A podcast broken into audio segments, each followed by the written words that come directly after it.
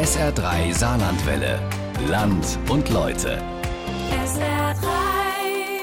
Es war das schlimmste Unglück im saarländischen Bergbau. Morgen vor 60 Jahren, also am 7. Februar 1962, da kamen bei einer Schlagwetterexplosion in der Grube Luisenthal 299 Kumpel ums Leben. Auch 60 Jahre danach ist das Unglück in den Köpfen vieler Menschen aus Luisenthal und Umgebung immer noch sehr präsent. Die werden das nie vergessen, 60 Jahre nach dem Grubenunglück von Luisenthal. Land und Leute, heute von Sarah Sassou. Meine lieben Landsleute, was soll ich Ihnen sagen in dieser unsagbaren Trauer und angesichts des unermesslichen Leids, das so viele Menschen in unserem Lande heimgesucht hat? Die Bundesregierung hat in ihrer heutigen Kabinettssitzung der Toten, der Verletzten und der Angehörigen in herzlicher Weise gedacht. Das Grubenunglück, von dem am gestrigen Vormittag die Grube Luisenthal heimgesucht worden ist, erweist sich nunmehr als das größte Unglück, das der saarländische Bergbau in seiner Geschichte zu verzeichnen hat.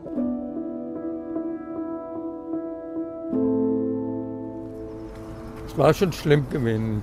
Bis zum Stapel 421, da vorne dran war.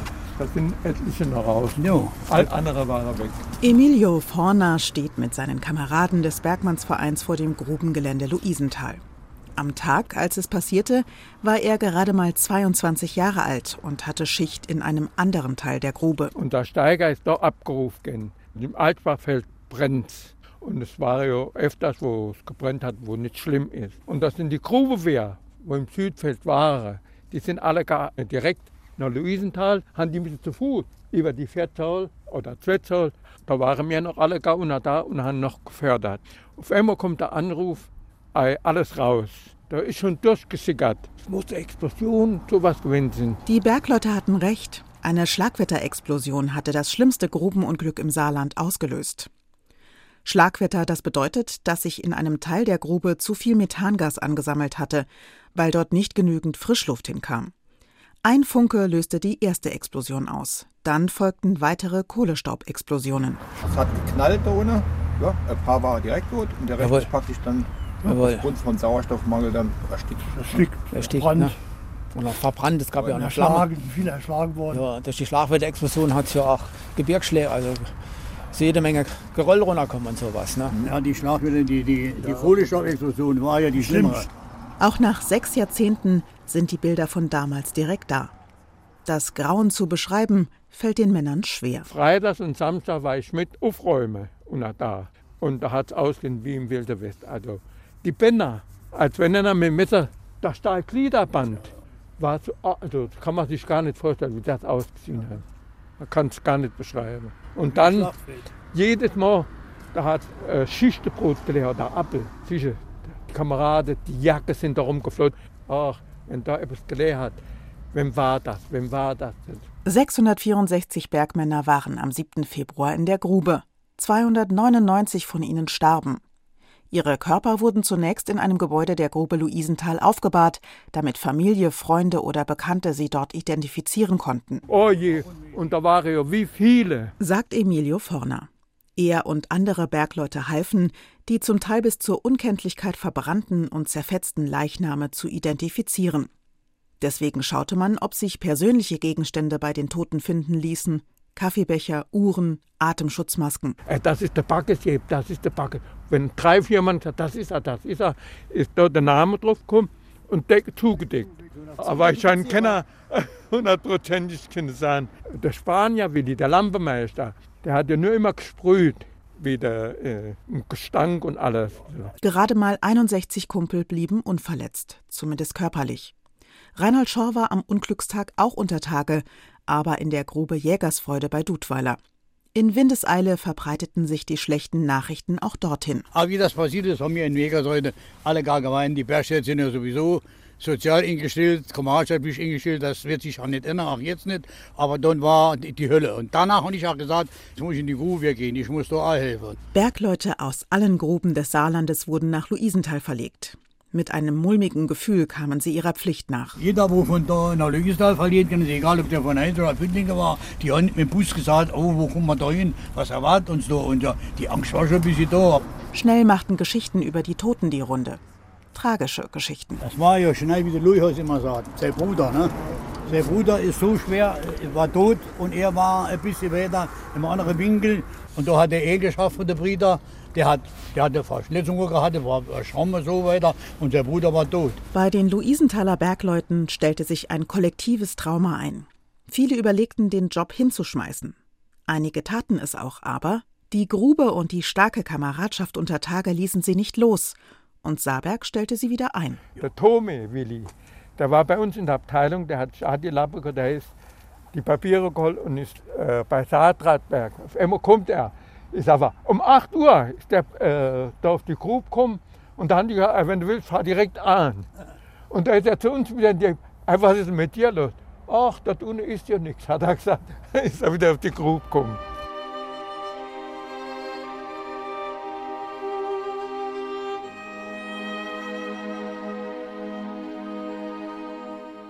Abel Walter, Ballas Dieter, Ballas Otto, Becker Horst, Bolei Matthias, Dierstein Wilhelm, Fischer Hans, Freitag Erwin, Heiser Johann, Jung Ernst, Klein Sebastian.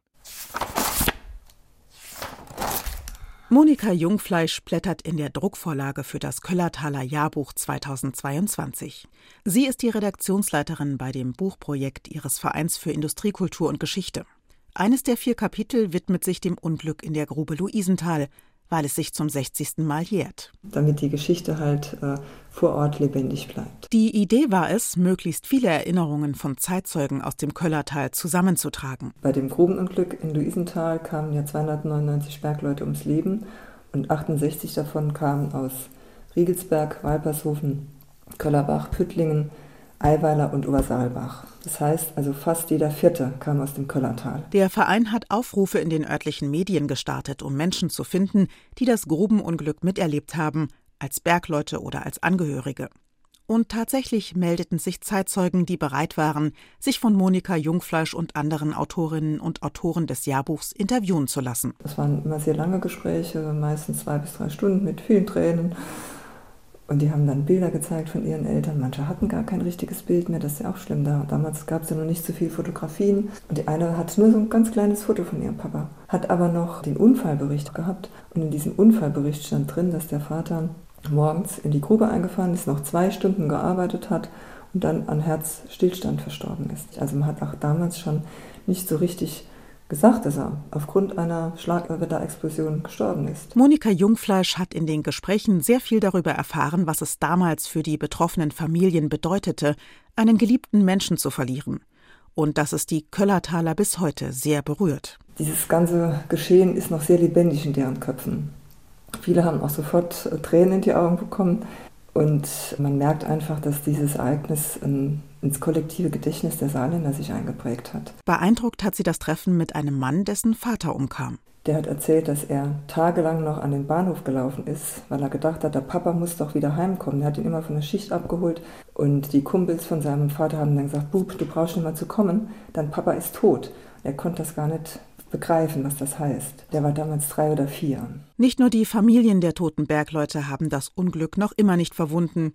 Auch die Helfer, die unter Tage Menschen geborgen haben, können die Eindrücke von damals nicht mehr vergessen. 48 Stunden lang hat er gesagt, war er am Stück im Stollen und er hat so viel zerfetzte Leichen und verkohlte Leichen gesehen, abgetrennte Gliedmaßen und er hat wochenlang Albträume gehabt. Und damals gab es keiner, der ihm irgendwie so psychologisch zur Seite gestanden. Es gab noch keine Notfallseelsorger.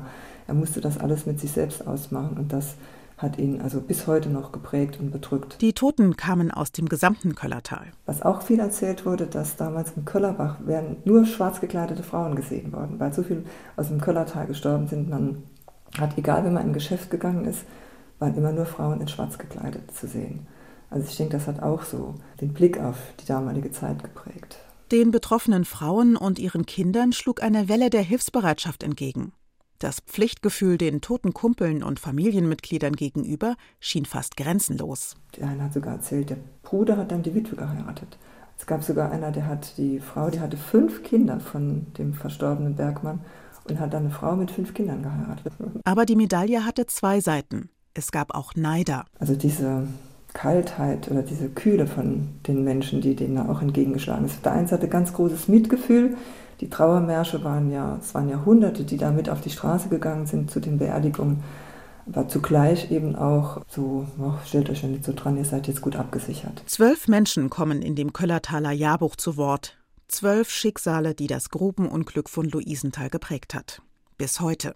Wenn Monika Jungfleisch auf den Riegelsberger Friedhof geht, sieht sie oft Angehörige, die dort an den Bergmannsgräbern nach dem Rechten sehen. Viele pflegen bis heute das Grab ihres Vaters und sind auch verärgert, wenn dann zu bestimmten Situationen die Gedenkstätte nicht richtig hergerichtet wird durch die Gemeinde. Da rufen dann an und sagen, das Denkmal ist nicht mehr schön, ihr müsst wieder pflanzen oder müsst äh, die Blätter wegmachen. Also da kümmern sich schon die Angehörigen drum und haben Interesse dran, dass die Gedenkstätten auch würdevoll erhalten bleiben. Dass es damals sogar Streit darum gab, ob die evangelischen und katholischen Opfer zusammen beigesetzt werden können, ist heute fast vergessen. In Regelsberg war das der Fall.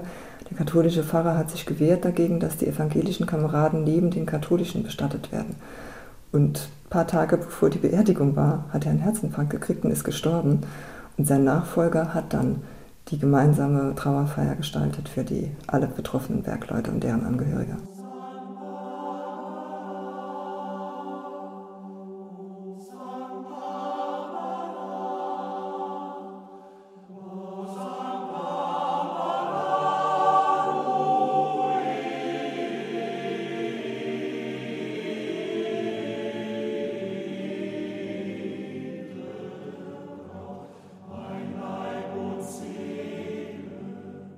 Der Friedhof liegt am Rand von Riegelsberg, direkt an einer Straße.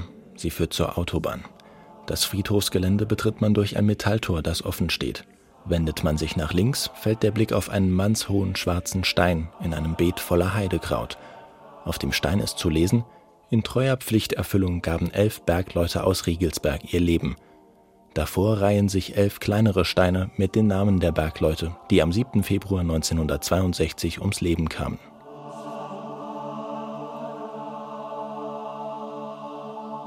Wir sind dann von äh, St. Josef zu Fuß auf den Friedhof, die Prozession. Und es war kalt. Und wir haben ja keine Winterschuhe gehabt. Und da hatte ich so ein paar dünne Schuhe angehabt. Und ich hatte nachher so Frostbeule an den Füßen gehabt, dass ich bei mir um die, meine Füße gekriegt habe wie um den Vater. Lotte Buchheit verlor damals ihren Vater Johann Schikowski, Jahrgang 1920. Mit Frau und vier Kindern lebte er in Riegelsberg. Die Familie hatte gerade ein Haus gekauft, an dem es noch viel umzubauen und vor allem abzubezahlen gab. Seine älteste Tochter Lotte war damals Lehrmädchen in einer Saarbrücker Firma. Und da kommt das Edeltraut, die Kollegin, ne? Ey, äh, Lotte, dein Papa schafft auf der Grube. Ja, warum? Ich mein, der Nächste. Was hat denn dein Vater für Schicht? Frühschicht. Warum frohe ihr? Und auf einmal kommt mein Vorgesetzter vom Büro runter und hat gesagt, Fräulein Schikowski, da muss was Schlimmes passiert sein, wir schicken Sie hem. Sie erfährt von der Explosion unter Tage und dass das Schicksal vieler Bergleute ungewiss ist, auch das ihres Vaters. Ihre Mutter hofft, vor Ort mehr zu erfahren. Dort sollen Namenslisten mit den Opfern hängen. Also fährt sie mit dem Bus von Riegelsberg nach Luisenthal. Doch ihr Mann bleibt verschwunden. Wir haben da gesetzt, wir haben das Glas aus dem Fenster geguckt. Wir haben immer gemeint, der müsste kommen. Ne? Mit dem nächsten, vielleicht kommt er mit dem nächsten Bus. Ne? Aber er kommt nicht. Die Familie wird schließlich gebeten, jemanden zu schicken, der eine Leiche als Johann Schikowski identifizieren kann. Die Mutter schafft das nicht. Die Kinder sind zu jung dafür. Lottes Tante und ihr Chef erklären sich bereit. Der hat eine Narbe im Gesicht gehabt und hat zwei Goldzähne, glaube ich, gehabt. Und dort dran haben sie ihn erkannt und sind dann zurückgekommen und haben von ihm das Halstuch gehabt, das er gehabt hat. Eigentlich war der 7. Februar bislang immer ein Freudentag für Lotte. Schließlich ist es ihr Geburtstag. Am Todestag ihres Vaters war sie 17 geworden. Ein Alter, um das Leben unbeschwert zu genießen.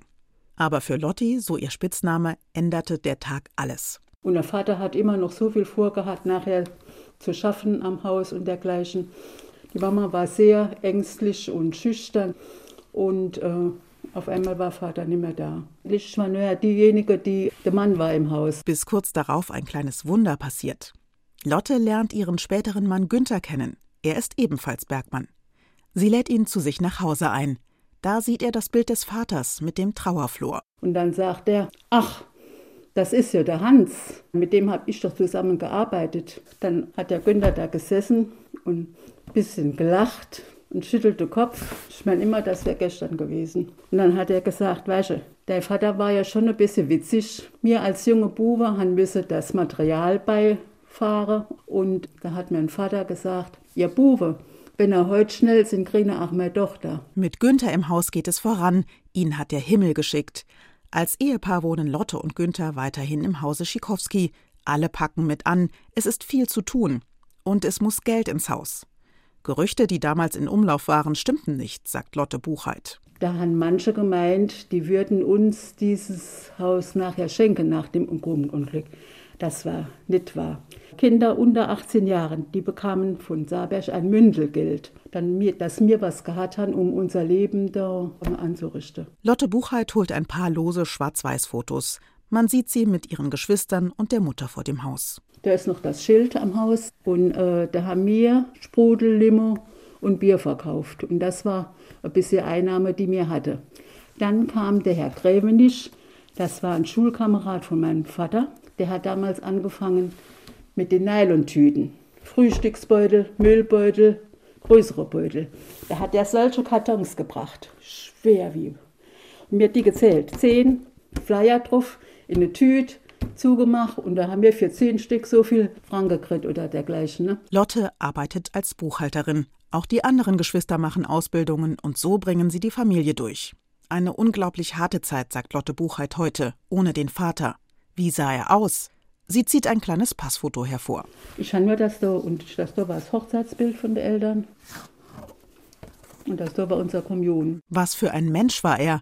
Ein paar Erinnerungen sind ihr noch geblieben. Er hat nicht alles so ernst genommen, er hat es mir auf die lockere Art immer rübergebracht. Ne? Und das Schönste immer war, wenn er Nachtschicht hatte und morgens noch ein Schichtebrot mit ihm gebracht hat. Und da haben wir ja Streit gekriegt untereinander. Ne? Wir wollten doch all das Schichtebrot essen. Ne?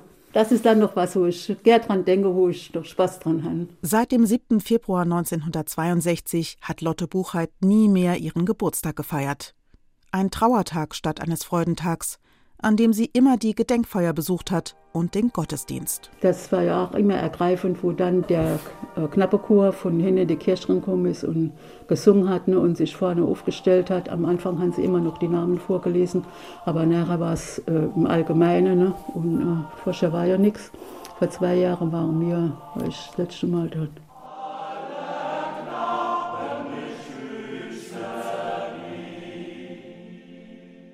Dieses Jahr wird es wieder keine große Feier geben. Wieder wird das Gedenken an Johann Schikowski und die anderen 298 Bergleute im Kleinen stattfinden. In der Pandemie geht es nicht anders.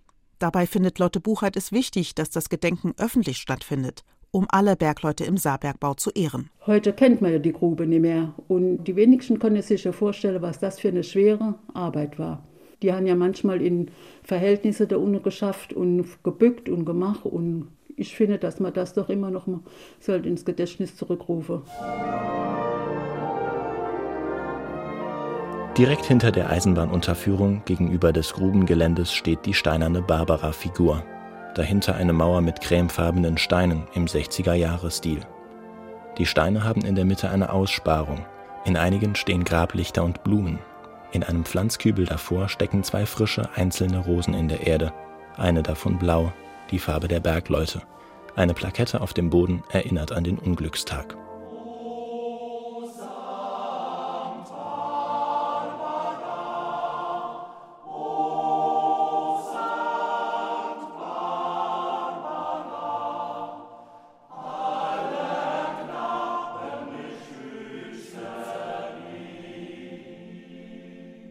Armin Schmidt steht vor dem Denkmal für die Verstorbenen des Grubenunglücks.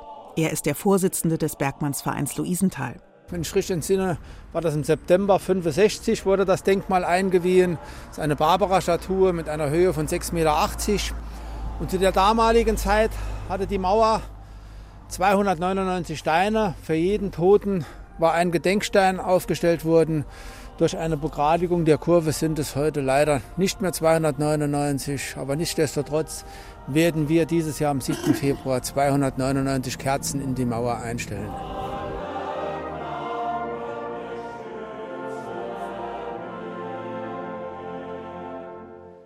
Wenn Schmidt spricht, sieht man seinen Atem, denn heute ist es richtig kalt draußen.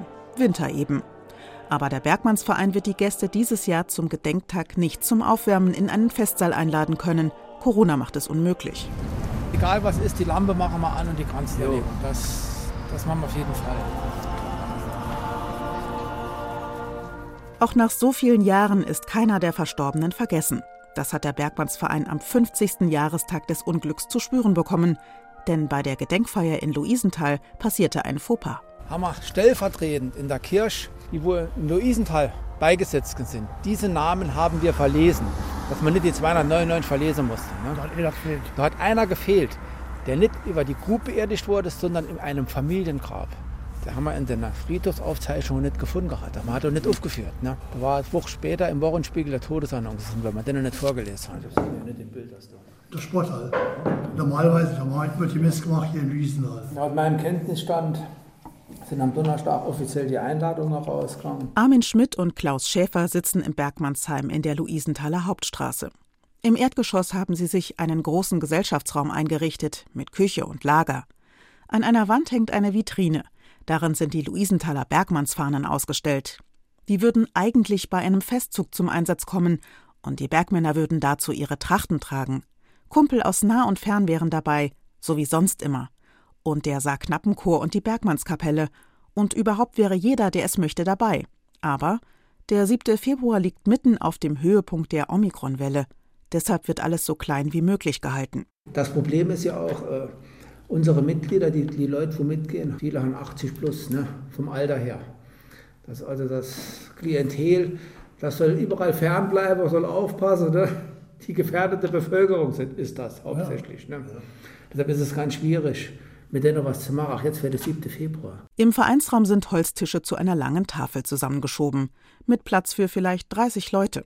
Das reicht dicke für die aktuellen Vereinsmitglieder. Im Moment finden wegen Corona ohnehin nur die nötigsten Treffen statt. Auch heute ist die Zusammenkunft schnell vorbei, denn ständig ändert sich die Pandemielage. Die Gedenkfeier zu planen ist die eine Sache. Die andere, was wird aus dem Verein in Zukunft? 62 war das Grubeunglück und im Januar 63 haben sieben Personen, sieben Leute. sieben Leute hier diesen Verein gegründet. Also wir haben dann quasi nächstes Jahr ist der Verein 60 Jahre. Aber wenn ich jetzt ganz ehrlich bin, gut, ich bin jetzt 63 Jahre alt, aber als Vorsitzender, ich sehe hinter mir leider im Moment nichts. Wenn ich es nicht mehr mache, sieht es glaube ich schlecht aus, dass es noch jemand macht. Ja, das ist, die, das ist die Frage. Über die Jahre hat sich das Gedenken verändert, sagt Armin Schmidt. 60 Jahre nach dem Unglück man, spricht man nicht mehr in Trauer aus. Ne? Aber die Leute wissen einfach, am 7. Februar trifft man sich in Luisenthal und da trifft man die Kamerade. Und das ist für viele ganz wichtig, ne? weil der eine oder andere ist halt noch vom 7. Februar übrig und die, wo da dabei war, die werde das nie vergessen. Aber was wird in zehn Jahren sein zum 70. Jahrestag und in den Jahren danach? Wird das schlimmste Grubenunglück, das das Saarland je erlebt hat, immer mehr in Vergessenheit geraten? Ich habe vor Jahrzehnten hier einen Schwur geleistet, dass ich, also solange wie ich lebe, zu jedem 7. Februar hier an die Lampe eine Kerze stelle. Eine Tochter hat erzählt, wie wichtig das für sie ist, dass die Gemeinden eine offizielle Gedenkstätte haben errichten lassen für die verstorbenen Bergleute.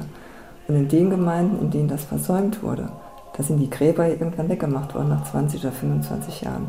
Und die Angehörigen sagen, eigentlich ist es schade, dass wir keinen Ort mehr haben, wo wir hingehen können. Bald schon könnten Sie diesen Ort des Erinnerns direkt auf dem ehemaligen Grubengelände Luisenthal finden, mit den beiden Fördertürmen als gut sichtbarem Mahnmal.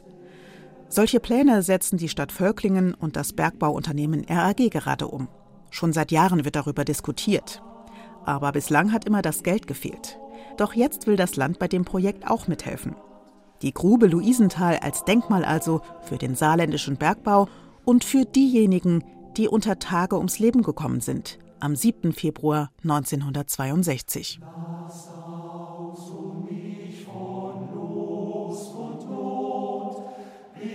das das